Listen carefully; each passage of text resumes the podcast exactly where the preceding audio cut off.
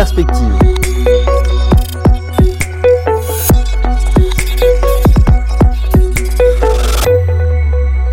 Guy Wagner, administrateur directeur de Banque de Luxembourg Investments, bonjour.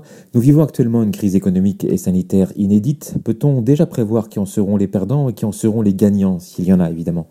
Je dirais les perdants, c'est les secteurs bien sûr qui sont le plus impactés par par euh, la récession économique euh, qu'on devrait maintenant avoir. Donc c'est des sociétés euh, plus cyclique, c'est évidemment tout ce qui est lié au tourisme, donc les compagnies aériennes, les hôtels, etc. D'une manière générale, le secteur de l'énergie, donc les valeurs pétrolières, etc., sont les secteurs qui ont le plus souffert. Et de l'autre côté, les secteurs qui ont mieux résisté, c'est des secteurs comme la technologie. Certains, dans la technologie, il y a même des gagnants, puisqu'effectivement, avec, euh, vous le voyez avec moi aussi, le, télétravail, donc euh, il y a de nouvelles opportunités pour un certain nombre de secteurs de valeurs technologiques. Il y a aussi, bien sûr, la santé qui, d'une manière générale, a a, mieux tenu. Et d'une manière générale, les valeurs de qualité, les valeurs défensives ont, nettement mieux résisté que justement des valeurs plus cycliques. Et alors, bien sûr, euh, souvent aussi à l'intérieur des secteurs, la qualité, toujours la qualité du bilan, la qualité de la structure financière aussi fait souvent la différence.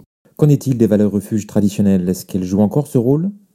Je dirais de moins en moins euh, dans cette euh, baisse. Maintenant, on a bien vu que, on dirait généralement les valeurs de refuge qui viennent à l'esprit, c'est les emprunts d'État et c'est l'or. Donc, les emprunts d'État aussi ont connu une semaine très, très mouvementée où, pour des raisons techniques, il y a eu des, ventes forcées, donc ce qui faisait quand même assez fortement augmenter les rendements obligataires. Et donc, pendant cette semaine-là, qui fut une semaine où les, les, bourses ont beaucoup souffert, en fait, les obligations ou les emprunts d'État n'ont pas joué leur rôle de, de valeur refuge. Entre-temps, la situation commence à se, normaliser, si on veut, à nouveau un peu, un peu plus. Mais maintenant, il faut dire aussi, avec le rendement qu'offrent encore les emprunts d'État, on peut de moins en moins les qualifier encore de valeur refuge. Et de l'autre côté, l'or aussi a connu une période assez, assez mouvementée.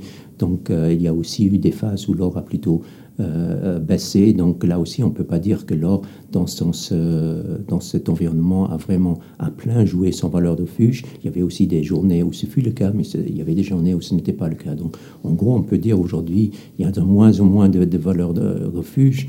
Et on peut même dire, et c'est un peu, ça peut paraître un peu provocateur, mais on peut se demander si, si les grandes entreprises de qualité, sur le long terme, ne sont pas les, meilleures valeurs refuges dans le contexte actuel.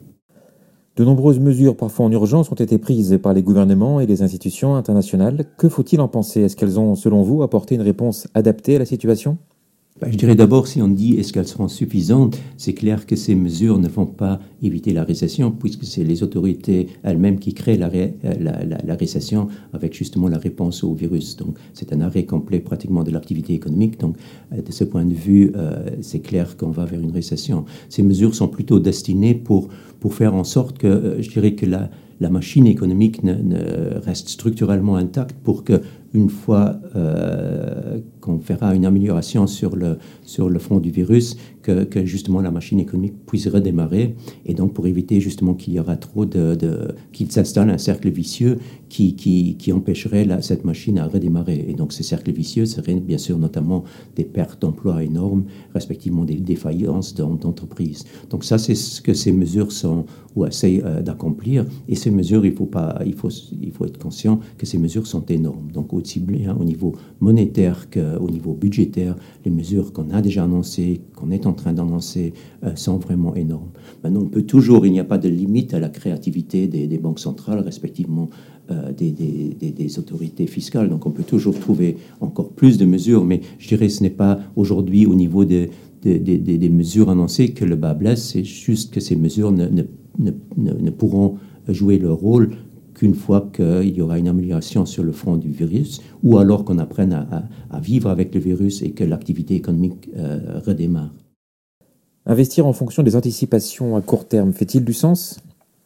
Non, je pense pas. Je pense qu'aujourd'hui, au contraire, on est dans une situation où, même en tant que gestionnaire, euh, on est dans cette situation où on doit accepter que chaque, euh, décision qu'on prend, une demi-heure après, on a l'impression que c'était la mauvaise décision. Donc, soit peut-être on achète et une demi-heure après, on se dit pourquoi j'ai acheté et, l'inverse. Donc, ça, on le sait et il y a tout simplement, et on le sait aussi par l'expérience, il n'y a, pas moyen de, de, de prévoir les fluctuations à court terme euh, des, des, marchés. Et au contraire, c'est souvent en fait contre-productif. Euh, ce qu'on peut, par exemple, par contre, dire Moi, ça fait maintenant plus de 30 ans que je suis dans ce métier, donc j'ai vu quand même plusieurs, euh, plusieurs corrections, mais aussi plusieurs chutes très importantes. Il y, avait en 87 le, le, le, krach euh, boursier en une journée. Bon, là, j'étais peut-être encore moins opérationnel, mais ensuite, dans les années 90, il y avait la crise asiatique, il y avait 2000-2002, bien sûr, l'éclatement de la bulle Internet, il y avait 2008, la crise financière.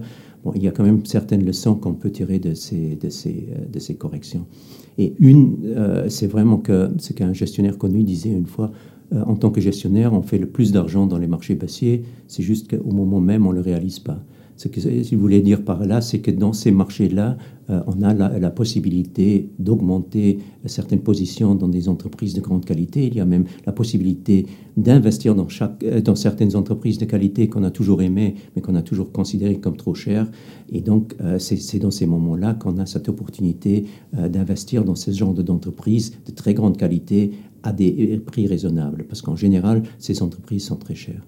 Donc aujourd'hui, c'est la même chose. Et ce que ces crises ont aussi montré par le passé, c'est que si on le fait, si on a le courage de le faire, si on ne se laisse pas obséder par les fluctuations à court terme euh, du marché dans ces moments de, crise, ben, sur le long terme, on se retrouve toujours gagnant. Et ça, c'est quand même quelque chose qui, qui, me semble extrêmement important aussi dans le contexte actuel. Les valorisations ont baissé, donc le potentiel de rendement a augmenté. Le prix détermine le rendement. C'est plutôt comme ça qu'il faut euh, orienter sa stratégie. Maintenant, de dire le marché peut encore baisser de 10, de 20 donc je sors pour ensuite peut-être rentrer. On sait très bien que peu de gens savent le faire.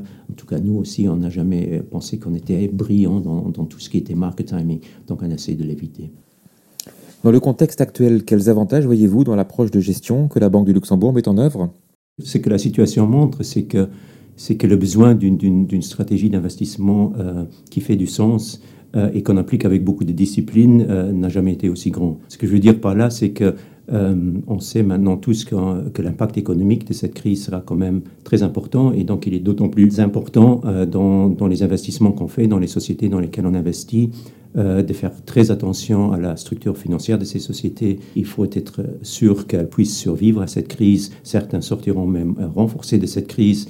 Et ça, c'est vraiment quelque chose, je dirais, qui, est la priorité absolue à l'heure actuelle. En ce qui concerne nos fonds, euh, notre méthodologie est justement axée là-dessus. On a toujours dit on cherche des entreprises de qualité, qui ont des avantages compétitifs, qui savent s'autofinancer, donc qui n'ont pas besoin de recourir à, la dette, ou en tout cas qui ont peu de dettes sur leur bilan. Donc ça, c'est de toute façon quelque chose qui caractérise notre, notre stratégie d'investissement et donc c'est extrêmement important dans la situation actuelle. L'autre élément qui est important, je dirais aussi, c'est les billets sectoriels qu'on a dans tous nos fonds actions. Donc à nouveau, à cause de notre stratégie, notre méthodologie d'investissement, on n'investit pas dans certains secteurs euh, donc on n'investit pas dans, dans, les compagnies aériennes, par exemple, on n'investit pas dans l'énergie, juste pour donner deux exemples des secteurs qui sont quand même particulièrement touchés. Et donc on investit plutôt dans d'autres secteurs comme la technologie, qui est peut-être à plus long terme même un, un, grand bénéficiaire à nouveau de cette crise. Donc d'une manière générale, ça a permis en fait à tous les fonds actions de surperformer leur indice, bien sûr de baisser, mais de surperformer leur indice. Et donc, de ce point de vue, la situation dans les fonds aujourd'hui est, relativement, et, même, je dirais, très rassurante. Et ce que je dis toujours, c'est qu'on ne peut jamais garantir euh, l'évolution, surtout à court terme, des cours euh, de bourse des sociétés qu'on a en portefeuille. Mais ce qu'on peut vraiment garantir, c'est la qualité des entreprises qu'on a en portefeuille. Et cette qualité n'a jamais été aussi grande. Donc ça, c'est pour les, la partie, un petit résumé sur la partie action. Et donc, encore une fois, ça vaut pour tous les marchés. Côté obligataire, donc là aussi, euh, on n'a jamais été prêt à prendre énormément de risques. Aujourd'hui, je dirais, on a des liquidités dans les fonds obligataires. Pour certains émetteurs, les rendements sont devenus plus intéressants. Euh, de plus, ces émetteurs de plus en plus euh, bénéficient du soutien des, des, États. Et donc, de ce point de vue aussi, il y a maintenant des opportunités à nouveau qui se créent. Pour les fonds mixtes, je dirais que d'une manière générale, aujourd'hui, dans les fonds mixtes, on est neutre à sous-pondéré en action. Donc là aussi, euh, je dirais quand même que les dégâts sont très limités.